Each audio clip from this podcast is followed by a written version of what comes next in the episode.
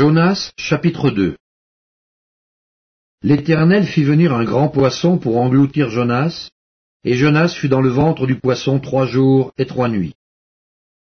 Jonas dans le ventre du poisson pria l'Éternel son Dieu.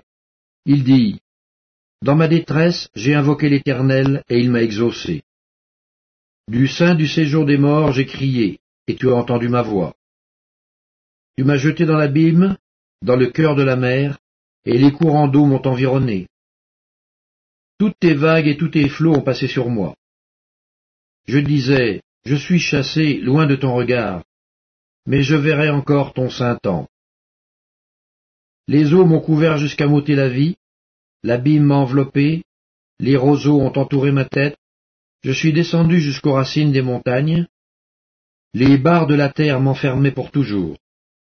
Mais tu m'as fait remonter vivant de la fosse, Éternel mon Dieu. Quand mon âme était abattue au-dedans de moi, je me suis souvenu de l'Éternel, et ma prière est parvenue jusqu'à toi, dans ton saint temple. Ceux qui s'attachent à de vaines idoles éloignent d'eux la miséricorde. Pour moi, je t'offrirai des sacrifices avec un cri d'action de grâce. J'accomplirai les vœux que j'ai faits, le salut vient de l'Éternel. L'Éternel parla au poisson, et le poisson vomit Jonas sur la terre. Jonas chapitre 3 La parole de l'Éternel fut adressée à Jonas une seconde fois en ces mots. Lève-toi, va à Ninive, la grande ville, et proclame-y la publication que je t'ordonne. Et Jonas se leva, et alla à Ninive selon la parole de l'Éternel. Or Ninive était une très grande ville, de trois jours de marche. Jonas fut d'abord dans la ville une journée de marche. Il criait et disait, Encore quarante jours, et Ninive est détruite. Les gens de Ninive plurent à Dieu, ils publièrent un jeûne, et se revêtirent de sacs, depuis les plus grands jusqu'aux plus petits. La chose parvint au roi de Ninive, il se leva de son trône, ôta son manteau, se couvrit d'un sac et s'assit sur la cendre. Et il fit faire dans Ninive cette publication, par ordre du roi et de ses grands. Que les hommes et les bêtes, les bœufs et les brebis, ne goûtent de rien, point, et ne boivent point d'eau. Que les hommes et les bêtes soient couverts de sacs, qu'ils crient à Dieu avec force, et qu'ils reviennent tous de leur mauvaise voie et des actes de violence dont leurs mains sont coupables. Qui sait si Dieu ne reviendra pas et ne se repentira pas, et s'il ne renoncera pas à son ardente colère, en sorte que nous ne périssions point. Dieu vit qu'ils agissaient ainsi et qu'ils revenaient de leur mauvaise voie. Alors Dieu se repentit du mal qu'il avait résolu de leur faire, et il ne le fit pas. Jonas chapitre 4 Cela déplut fort à Jonas, et il fut irrité. Il implora l'Éternel, et il dit, Ah, Éternel, n'est-ce pas ce que je disais quand j'étais encore dans mon pays? Fais prévenir en fuyant à Tarsis. Car je savais que tu es un Dieu compatissant et miséricordieux, lent à la colère et riche en bonté, et qui te repent du mal. Maintenant, Éternel, prends-moi donc la vie, car la mort m'est préférable à la vie. L'Éternel répondit, Fais-tu bien de t'irriter? Et Jonas sortit de la ville et s'assit à l'orient de la ville. Là, il se fit une cabane, et s'y tint à l'ombre, jusqu'à ce qu'il vit ce qui arriverait dans la ville. L'Éternel Dieu fit croître un ricin, qui s'éleva au-dessus de Jonas, pour donner de l'ombre sur sa tête, et pour lui ôter son irritation. Jonas éprouva une grande joie à cause de ce ricin. Mais le lendemain, à l'aurore, Dieu fit venir un ver qui piqua le ricin, et le ricin sécha. Au lever du soleil, Dieu fit souffler un vent chaud d'Orient, et le soleil frappa sur la tête de Jonas, au point qu'il tomba en défaillance. Il demanda la mort et dit, à la vie. Dieu dit à Jonas, Fais-tu bien de t'irriter à cause du ricin? Il répondit, Je fais bien de m'irriter jusqu'à la mort. Et l'Éternel dit, Tu as pitié du ricin qui ne t'a coûté aucune peine et que tu n'as pas fait croître, qui est né dans une nuit et qui a péri dans une nuit? Et moi je n'aurai pas pitié de Ninive, la grande ville, dans laquelle se trouvent plus de cent vingt mille hommes qui ne savent pas distinguer leur droite de leur gauche, et des animaux en grand nombre. Michée, chapitre 1 La parole de l'Éternel qui fut adressée à Michée de Moréchet au temps de Yotam, d'Akaz, d'Ézéchias, roi de Juda, prophétie sur Samarie et Jérusalem.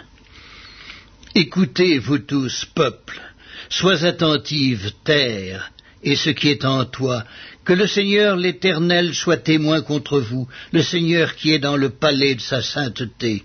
Car voici, l'Éternel sort de sa demeure, il descend, il marche sur les hauteurs de la terre. Sous lui les montagnes se fondent, les vallées s'entr'ouvrent, comme la cire devant le feu, comme l'eau qui coule sur une pente. Tout cela à cause du crime de Jacob, à cause des péchés de la maison d'Israël. Quel est le crime de Jacob? N'est-ce pas Samarie? Quels sont les hauts lieux de Juda? N'est-ce pas Jérusalem? Je ferai de Samarie un monceau de pierres dans les champs, un lieu pour planter de la vigne. Je précipiterai ces pierres dans la vallée, je mettrai à nu ses fondements. Toutes ces images taillées seront brisées, tous ces salaires impurs seront brûlés au feu, et je ravagerai toutes ces idoles. Recueillies avec le salaire de la prostitution, elles deviendront un salaire de prostitution. C'est pourquoi je pleurerai, je me lamenterai, je marcherai déchaussé et nu, je pousserai des cris comme le chacal et des gémissements comme l'autruche, car sa plaie est douloureuse. Elle s'étend jusqu'à Judas, elle pénètre jusqu'à la porte de mon peuple, jusqu'à Jérusalem. Ne l'annoncez point dans Gath, ne pleurez point dans Akko. Je me roule dans la poussière à Bethléafra. Passe, habitante de Shafir, dans la nudité et la honte. L'habitante de Saanan n'ose sortir. Le deuil de Beth Haetzel vous prive de son abri.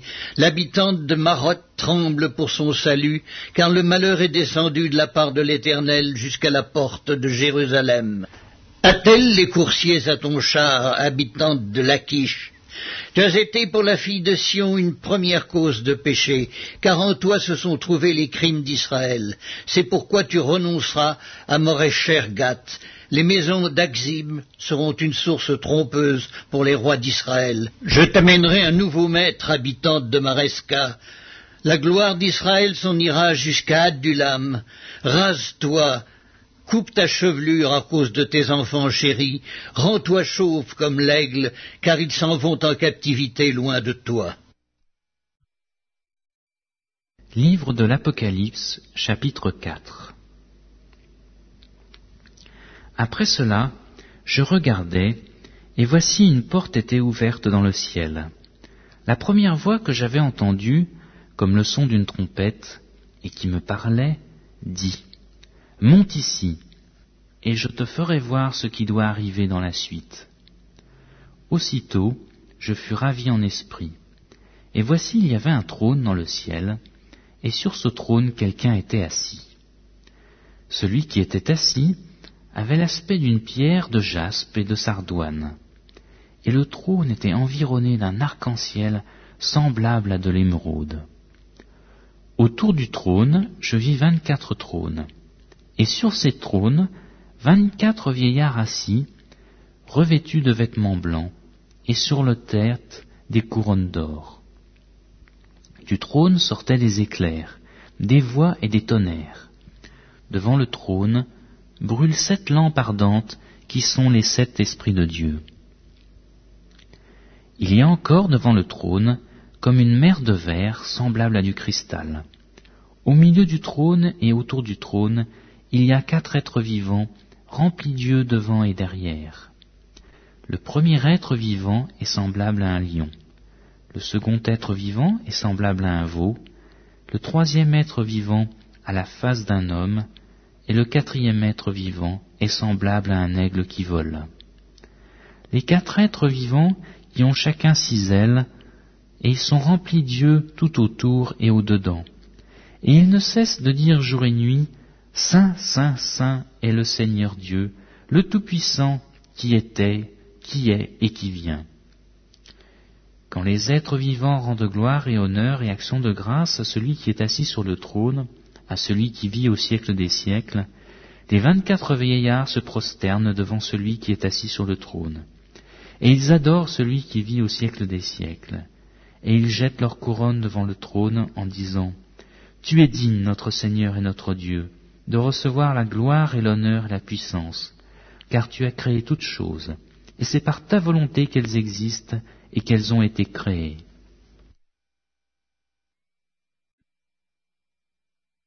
Livre de l'Apocalypse, chapitre 5 Puis je vis dans la main droite de celui qui était assis sur le trône un livre écrit en dedans et en dehors, scellé de sept sceaux. Et je vis un ange puissant, qui criait d'une voix forte, Qui est digne d'ouvrir le livre et d'en rompre les sceaux? Et personne dans le ciel, ni sur la terre, ni sous la terre, ne put ouvrir le livre, ni le regarder.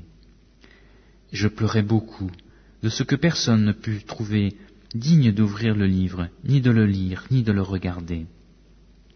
Et l'un des vieillards me dit, Ne pleure point. Voici, le lion de la tribu de Jida, le rejeton de David, a vaincu pour ouvrir le livre et les sept sceaux. Et je vis, au milieu du trône et des quatre êtres vivants, et au milieu des vieillards, un agneau qui était là comme immolé. Il avait sept cornes et sept yeux, qui sont les sept esprits de Dieu envoyés par toute la terre.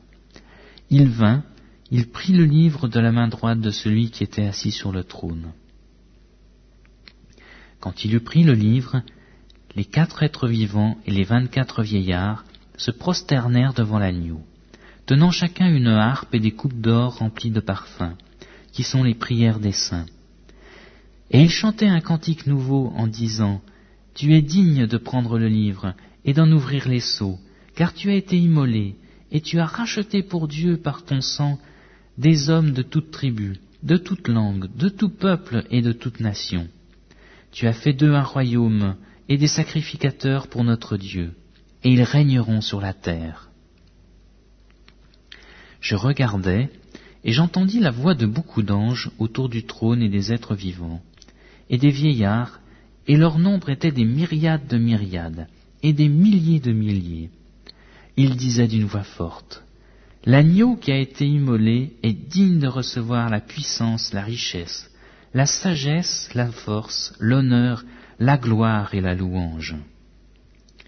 Et toutes les créatures qui sont dans le ciel, sur la terre, sous la terre, sur la mer, et tout ce qui s'y trouve, je les entendis qui disaient, à celui qui est assis sur le trône et à l'agneau, soit louange, l'honneur, la gloire et la force au siècle des siècles.